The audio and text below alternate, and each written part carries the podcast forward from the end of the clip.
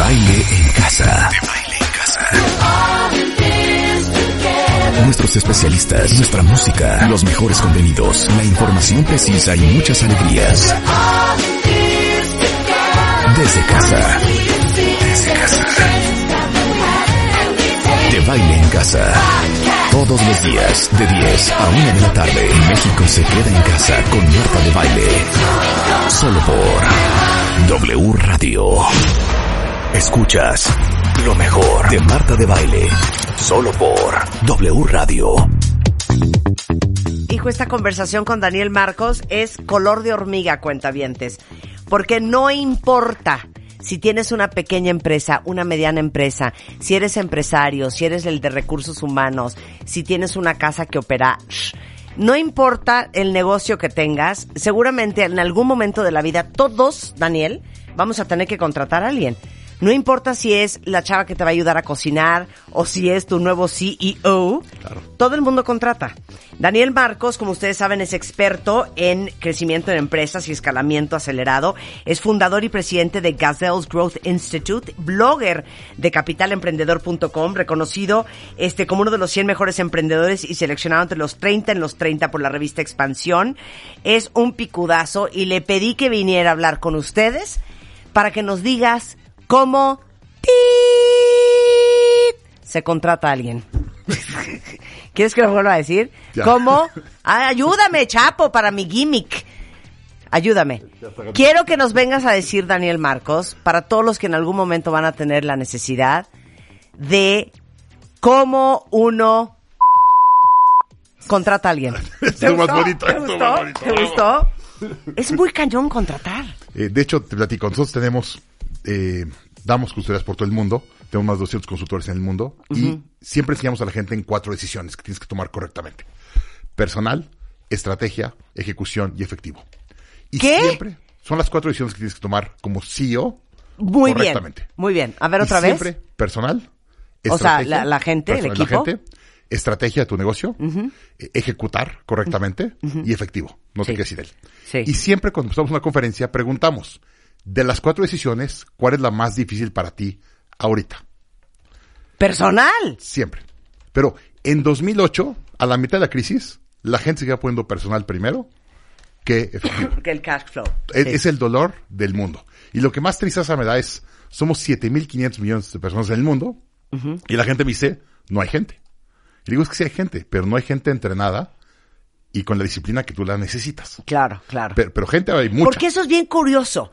Hay un mismatch impresionante cuando viene Mónica Flores de Manpower para Latinoamérica. Nos dice, no, es que es un mismatch increíble, porque ¿cuántos de ustedes cuentavientes andan desesperados buscando una mejor chamba? ¿Y cuántos de nosotros, por otro lado, estamos buscando a grandes profesionistas? Y o no nos sabemos entrevistar, o ustedes no se saben vender, o no nos encontramos, o qué pasa. Hablamos idiomas diferentes. Eh, el empleado o, o habla marciano Sí. y, el, y el empleador eh, habla terrícola. Y realmente el idioma es completamente diferente. Entonces, tenemos un problema en el mundo de eh, matching, si le quieres llamar, Sí. empleado-empleador. Sí. Pero también tenemos, tenemos varios problemas. Es uno. Otro. Eh, el mundo está cambiando muy rápido. El trabajo que necesitamos en las empresas hoy, hay muy poca gente calificada para él. Si es una lista de los 10 trabajos más demandados hoy, 8 o 10 de ellos no existían hace 20 años. Entonces, no hay carrera que te enseñe eso. Sí. Eh, Salim Ismail, uno de mis mentores, te dice, no hay ningún MBA que te enseñe a hacer un Uber. Es que es imposible. o sea, no, no hay escuela en el mundo que te dé lo que necesitas Sí. para hacer lo que necesitan las empresas el día de hoy. Entonces, ese es un gran problema en educación. Y ahora me voy al tercero. Y es uno importante. Tenemos un sentimiento de emprendedurismo en el mundo que todos quieren ser su propio dueño. Sí. Y nosotros decimos, no, el empleador dice, yo quiero gente que trabaje tiempo completo Sí. y tenga un salario y demás. Entonces Sí. tenemos otro mismatch en generacional. en generacional. Pero ¿crees que es el tema de todos ustedes, millennials?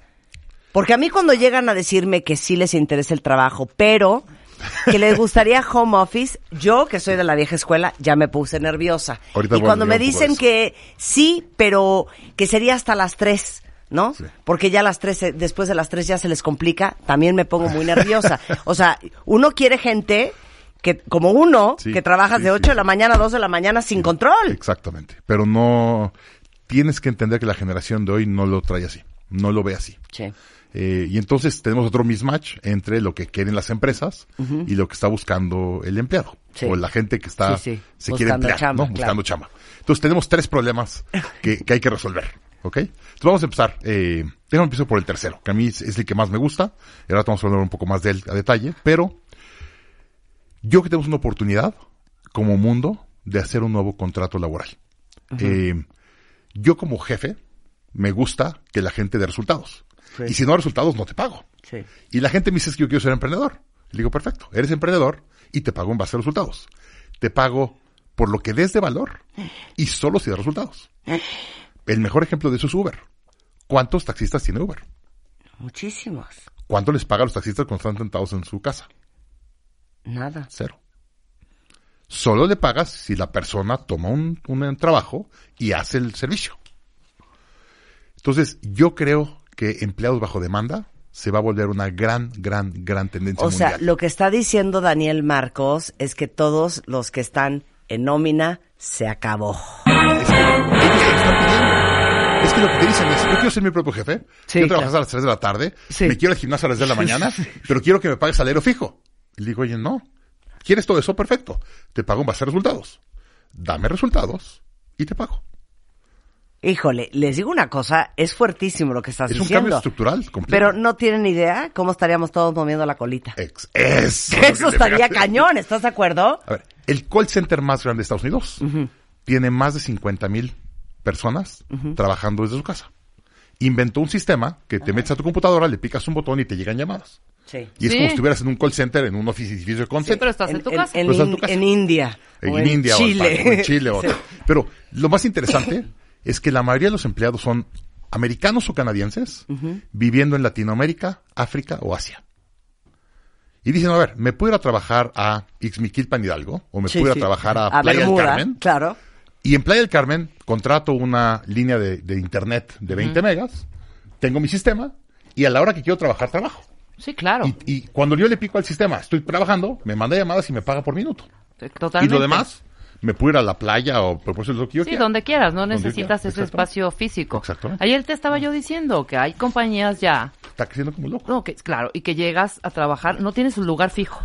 Tú llegas únicamente con tu mini Mac Exactamente. y tu diadema. Y se acabó. Conectada a si tus llegas, aparatos. que es lo que dice Daniel. Ahora, Claro, yo les quiero si hacer una pregunta este, de parte de Daniel Marcos.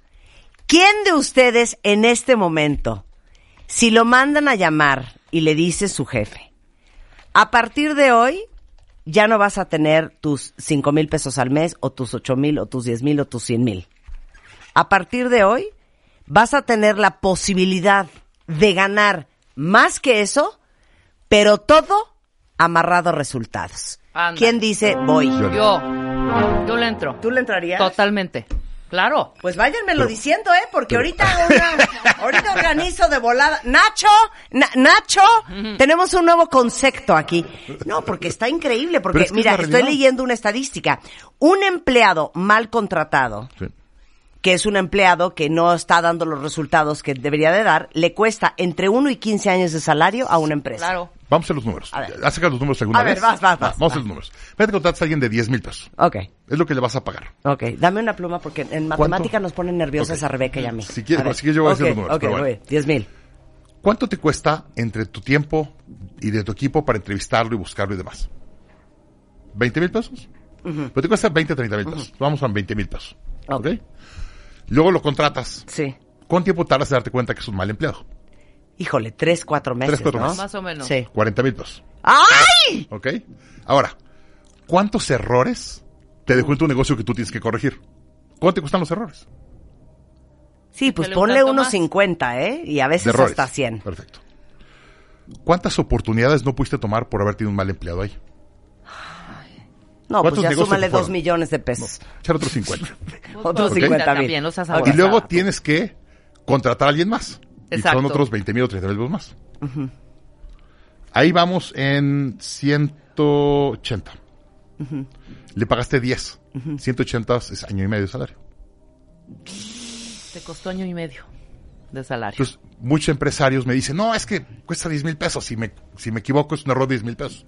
no, Digo, no es un error de 180 mil pesos.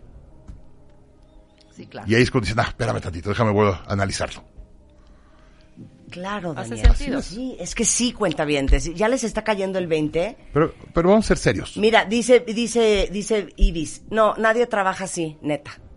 ¿Cómo que no? ¿Cómo? No, es que mucha gente trabaja así, Ibis. ¿Qué te pasa?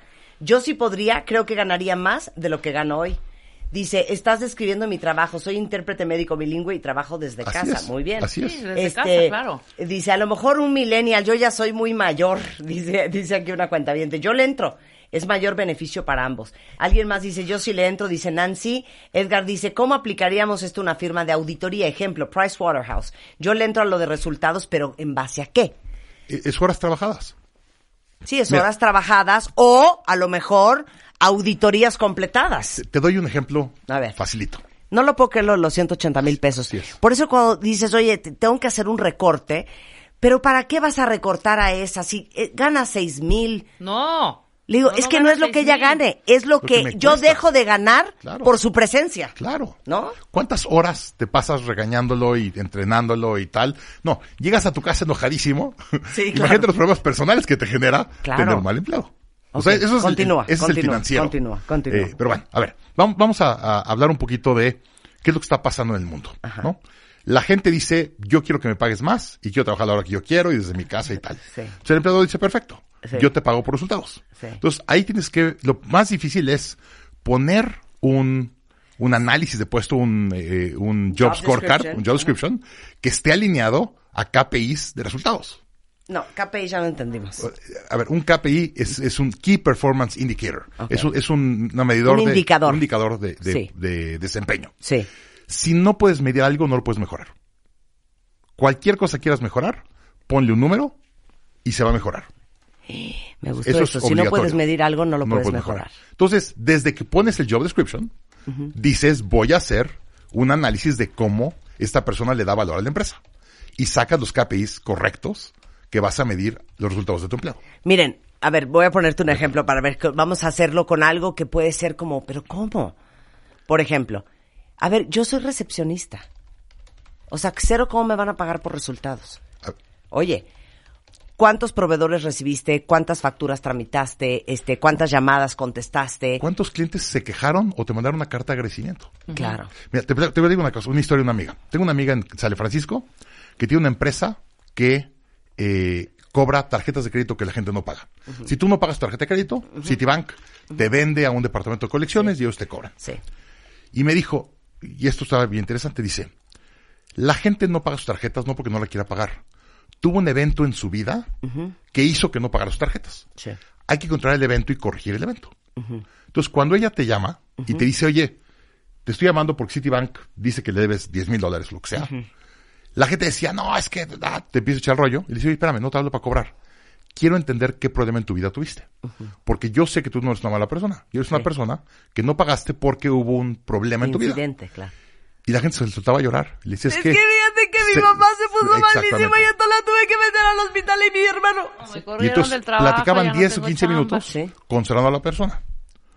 Si tienes seis tarjetas que no pagaste, ¿cuál es la primera que pagas? La persona que te habló para tener como empatía con tu problema. Sí, claro. Entonces, lo que ellos hacían es, te pago un bono de resultados en base a la cantidad de emails y cartas de agradecimiento que recibas. Y los empleados decían, a ver, espérame un ratito. Trabajo en una empresa de colecciones, nadie me va a mandar una carta de agradecimiento. Invitaban a bodas a los empleados de su empresa con el respeto que trataban al cuentaviente. Qué bonito sería tener agencias de cobranzas con esa actitud aquí en Entonces México. me decía ella, me decía, cuando voy con un Santander o lo que sea a venderle mis servicios, en vez de llegar a venderle lo que hago, llego con cajas de cartas de agradecimiento y testimoniales de mis clientes. Claro. Y le digo, ahí está. Y te enseño los números de colecciones. Ella tiene un número tres veces mayor de colección que el resto de la industria. Wow. Tres veces. Sí. Entonces, ¿cómo puedes medir a tu empleado? ¿Qué tanta calidad tuvo en la llamada? Si realmente trató a la persona con decencia, su colección va a ser mucho más alta Sí. y le van a mandar cartas de agradecimiento. Claro. Entonces tenía 50% de bono por colección y 50% por la cantidad de cartas de agradecimiento. Pero sus empleados ganaban el doble que un empleado de la industria. porque su colección era tres veces más. Y aquí viene una cosa importante, y eso lo he platicado con cualquier director o dueño de empresa. Le digo, si la persona te da el doble de resultados, ¿le pagarías 50, 60% más o 70% más? 100% sí. La gente corre y Claro, dice, que- inmediato. bueno. Y, y esa Por es eso es el- ese dicho, ¿no? De, pues sí gana un dineral, pero ¿sabes qué? Se paga solo. Se paga Ah, solo, No, se paga solo. Claro. Claro. Entonces es súper importante que empecemos a hacer esa diferencia de, de diálogo Claro. y contratación entre empleados y empleadores. Normalmente cuando reestructuras una empresa y a todo el mundo lo pones por resultados, el 10% de la empresa se acaba yendo. Que son todos aquellos que no están confiados en que van a poder dar los O- o que resultados para ganar bien. Claro. O que saben los van a De, de hecho, siempre ponemos un tablero de, de KPIs o de, de métricas, sí. de mediciones de toda la empresa y Claro. lo pones público. Claro. Como el día 20, después de que lo pones, la gente viene a, criticar el modelo. Y dices que el modelo no funciona, me quita mucho tiempo y tal. Y le digo, a ver, ¿cómo, estás en tus números? Y están en rojo. Te das cuenta que no están dando resultados. Entonces, en vez de ellos decir es que yo soy un flojo y no estoy dando resultados, critican que el modelo no funciona. Y si el modelo no funciona, ellos bien. Claro. Mira, aquí dice Jorge, ¿qué tal si los diputados, senadores y demás ganaran en base a resultados? Imagínate. O sea, viviríamos en Suiza. leyes. Estaríamos en Suiza. La cantidad de leyes que saquen, Claro, que la, vota- la gente vote a favor. claro, O claro. que Por se ponga de acuerdo el consejo. O sea, imagínense ustedes que el director de, yo qué sé, de obras públicas Ajá. ganara por la cantidad de baches y topes y esquinas rotas No, hombre, que, compusieran. millonario. Estarían forrados y estarían componiendo la ciudad entera.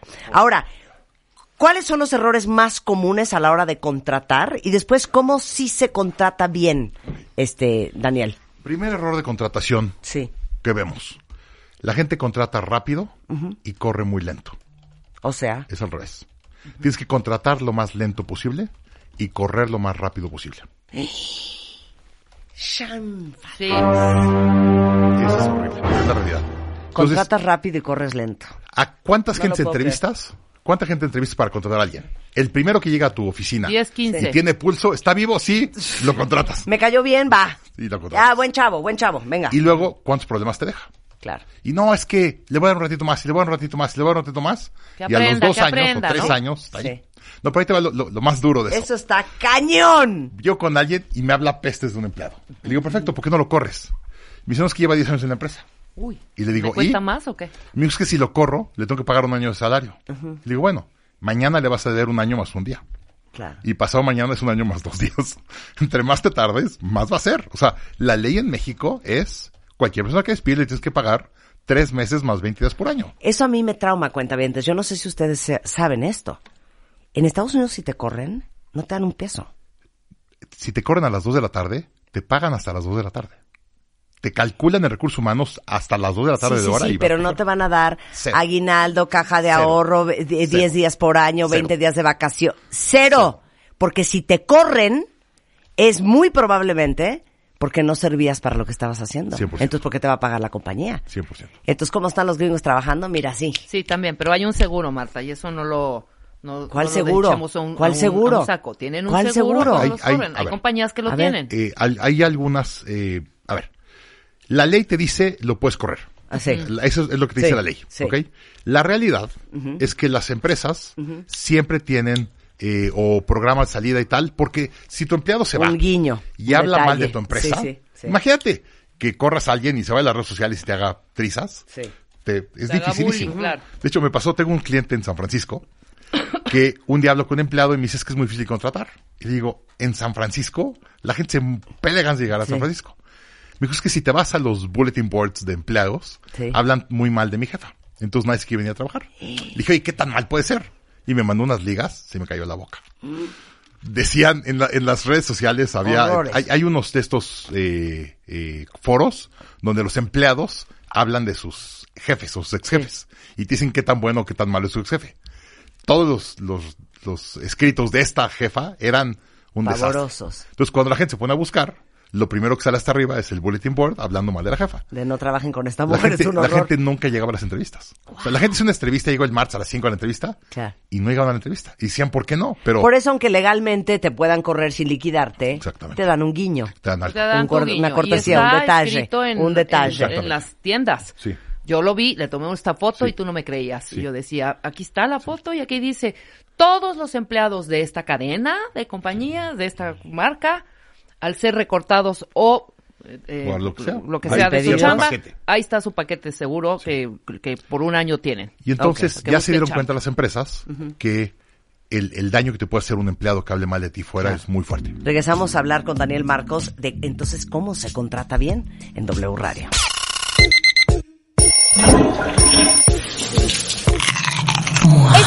En Revista MOA, 128 hábitos que te urge cambiar. Nuestros mejores especialistas unieron fuerzas para decirnos todas esas pequeñas cosas que hay que dejar de hacer, pero ya. Además, 5 mails que ni se te ocurra mandar. ¿Y sientes que te estás volviendo loco? A lo mejor tu pareja podría estarte haciendo gaslight. Mi entrevista en exclusiva con Katy Perry something inside of me takes over. I know I should do this, this, and this. and I love that. y las 13 cosas que la gente mentalmente fuerte no hace por Amy Moore. Mua Julio, una edición para detectar, corregir y cambiar. Una revista de Marta de Baile.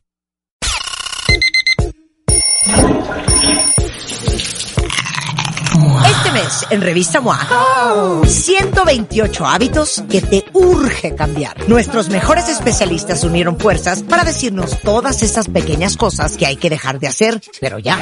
Además, 5 mails que ni se te ocurra mandar. ¿Y sientes que te estás volviendo loco? A lo mejor tu pareja podría estarte haciendo gaslight. Mi entrevista en exclusiva con Katy Perry Something inside of me takes over. I know I should do this, this, and this. and I love that. y las 13 cosas que la gente mentalmente fuerte no hace por Amy Moore. Mua Julio, una edición para detectar, corregir y cambiar. Una revista de Marta de Baile. A ver, cuentavientes, la estadística es de la siguiente manera. Si ustedes contratan a un empleado mal, o si ustedes son un empleado mal contratado, les tenemos una noticia.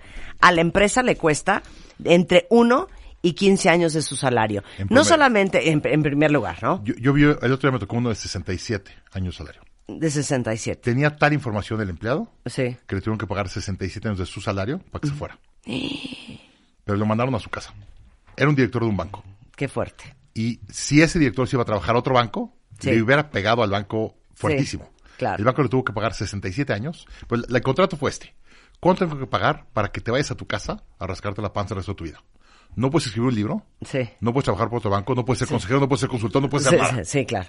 Y el cuate dijo 67 años y se lo pagaron. Entonces 15 nos quedamos cortitos, ese es el Sí, sí, promedio. sí, claro, claro. Me ha tocado ver mucho mayores a eso. Y nos quedamos en contratar rápido, Contratar- correr lento, es la en vez de contratar lento y correr rápido. Y la primera regla de contratar lento es dejarles tarea. Cualquier persona que manda un currículum me dice, Daniel, sé que estás contratando, ahí te va mi currículum para que me contrates. Le digo, muchas gracias, sin ver el currículum. Sí. Le digo, muchas gracias, por favor, haz esta tarea para que te dé entrevista. Claro. Y les mando una tarea de más o menos tres horas de trabajo. Ajá. ¿Cuánta gente crees que me das la tarea? Dos.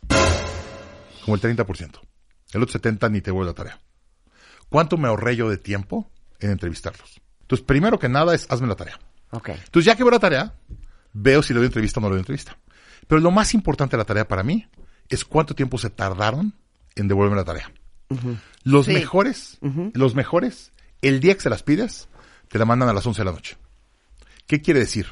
Que a las 9 metieron a los hijos a dormir y se dedicaron de 9 a 11 o a 12 a hacer la tarea porque sabían que no se pueden ir a dormir sin cumplirte. Ese mañana le peso los pies y me lo traigo a trabajar. Porque, a ver, si se tardan más de 48 horas, Sí. y eso que quieren trabajar para ti, cuando ya trabaje para ti, ¿cuánto tiempo se van a tardar? No, bueno. Una Una, semana. Sí, una semana. Entonces, si cuando O quieren sea, es de trabajar los para que me la llevo leve. ti, exactamente. Me la llevo leve. Te la entrego el lunes. Despacito. Pero es miércoles. Por eso, pero es que el fin de semana se La gente muy disciplinada me manda emails y me dice, oye, te lo quiero entregar hoy, pero no puedo porque Sí, estoy en mi negocio anterior, estoy sí, haciendo esto, sí, sí. te lo mando el jueves a las 10. Sí. Y el jueves a las 10 me llega. perfecto. Sí, claro. Aquí tenemos ese check, sí, hacemos. Ese es Hacemos importantísimo. tarea y mandamos a hacer tarea y todo. Siguiente. Eh, segundo, contrata por actitud, no por aptitud. No entiendo. A ver, a mí me importa más que alguien tenga ganas de mejorarse y aprender y tal, alguien que sea muy bueno haciendo algo. Porque alguien que se siente que es bueno haciendo algo, no va a aprender. Yo quiero a alguien que esté abierto a aprender y esté abierto a, a jugársela y arriesgar. Sí. Si la gente dice, oye, te voy a poner X porcentaje de salario en comisiones o en resultados, y te dicen que no, fuera. No tiene la actitud correcta. Sí. Porque sabe que no va a dar resultados. La gente buena te dice, te lo demuestro encantado. Me la rifo. Me la rifo.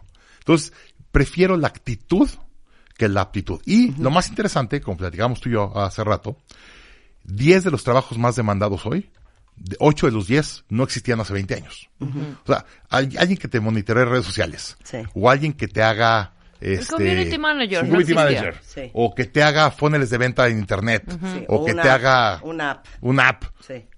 No existían hace 10 años. De hecho, el primer iPhone se hizo en 2007. Sí. O sea, tenemos 10 años de que existe el iPhone. ¿Cuánto llevan de experiencia de programadores de, de- No. Más quiero un cuate que se le hizo y aprende esto, se avienta toda la noche y el día siguiente te la aprende y te da un resultado. Entonces, para mi gusto, la actitud es lo más importante. Por lo tanto, la entrevista más importante del proceso de entrevistas es la entrevista cultural. Siempre hacemos una entrevista cultural. ¿Qué es eso? Quiero ver qué tan bien encaja la persona en la cultura y los valores de la compañía. Dame ejemplos. Mira, eh, yo siempre, todas las empresas tienen valores. Si tienes una empresa buena y estás creciendo, tienes valores bien definidos y tienes una cierta cultura en el negocio. Déjame regreso a explicar cultura. Cultura es a qué huele tu compañía. ¿No te pasa que entras a una oficina de ciertas eh, empresas o una Sí. telefónica y desde que entras ya tu mente ya viene en pleito? En la cultura de la empresa es pleito. Es si no te peleas no vas a poder resolverlo. O si no crees. Si el- no crees, no exactamente. Ya tuviste tú un ejemplo, este, pero clarísimo que no creían en al principio. Cuando al principio empezó Moa, tenías ahí un par de que trabajaban contigo que no creían en la revista y se carcajeaban y dicen, bueno, pues lo hacemos, pero pues esto es, Claro. ¿sabes? Esto va a estar muy difícil. Hoy no están en la compañía, evidentemente. Pero eso es un fit cultural. Puede ser un muy buen ejecutivo, pero culturalmente no cabe en la empresa. Claro. Entonces tienes que una entrevista que solo te enfoques en la cultura y los valores de la persona y el fit con la empresa. Claro. Eh, y ahí hay gente, eh, como ejemplo, hay empresas que los procesos son mucho más importantes que la inteligencia del empleado. Entonces ahí tienes que agarrar a alguien que vaya a seguir los procesos, se muera o no, los va a seguir. Y hay empresas que yo le digo, oye, si tú haces feliz al cliente, Sí. yo voy a estar feliz contigo.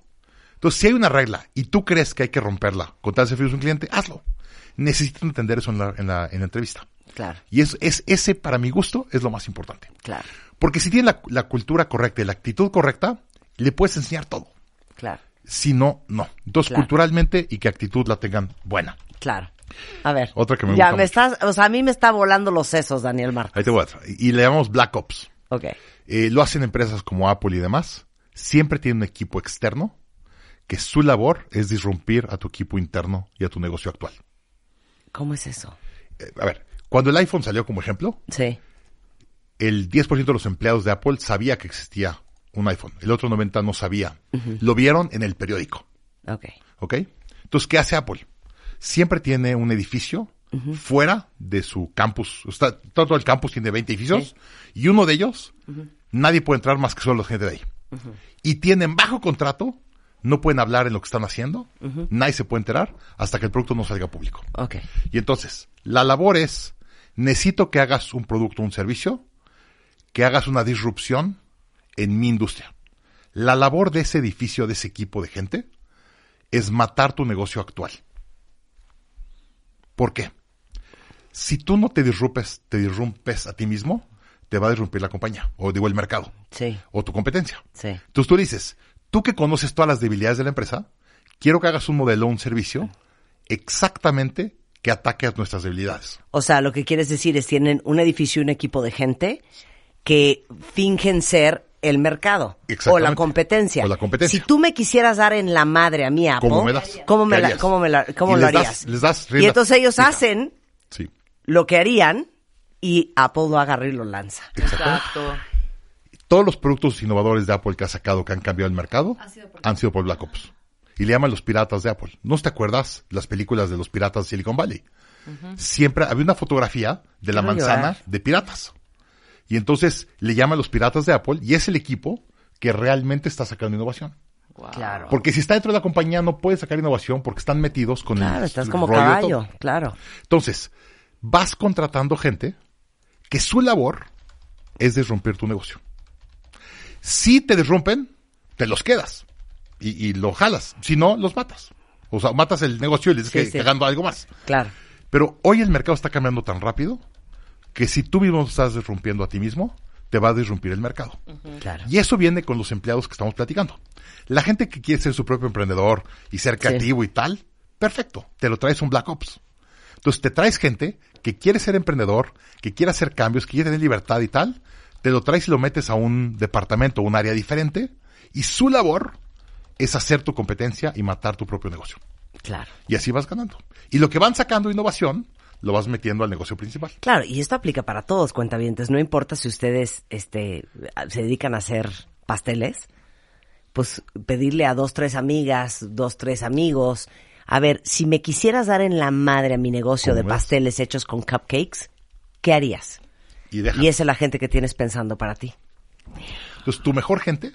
¿Cómo la se llaman? que se- le llamamos Black Ops. Eh, Necesito Black Ops, cuentavientes. ¿Quién quiere ser Black Este- Ops? Es el, el equipo Black negro, Ops. que le quieres llamar, ¿no? Claro. Y, y es, estos ahorita en California están muy famosos. Imagínate, vamos a hacer un ejemplo. Marriott. Si Marriott hubiera tenido un equipo de Black Ops, el equipo de Black Ops hubiera inventado Airbnb. Claro.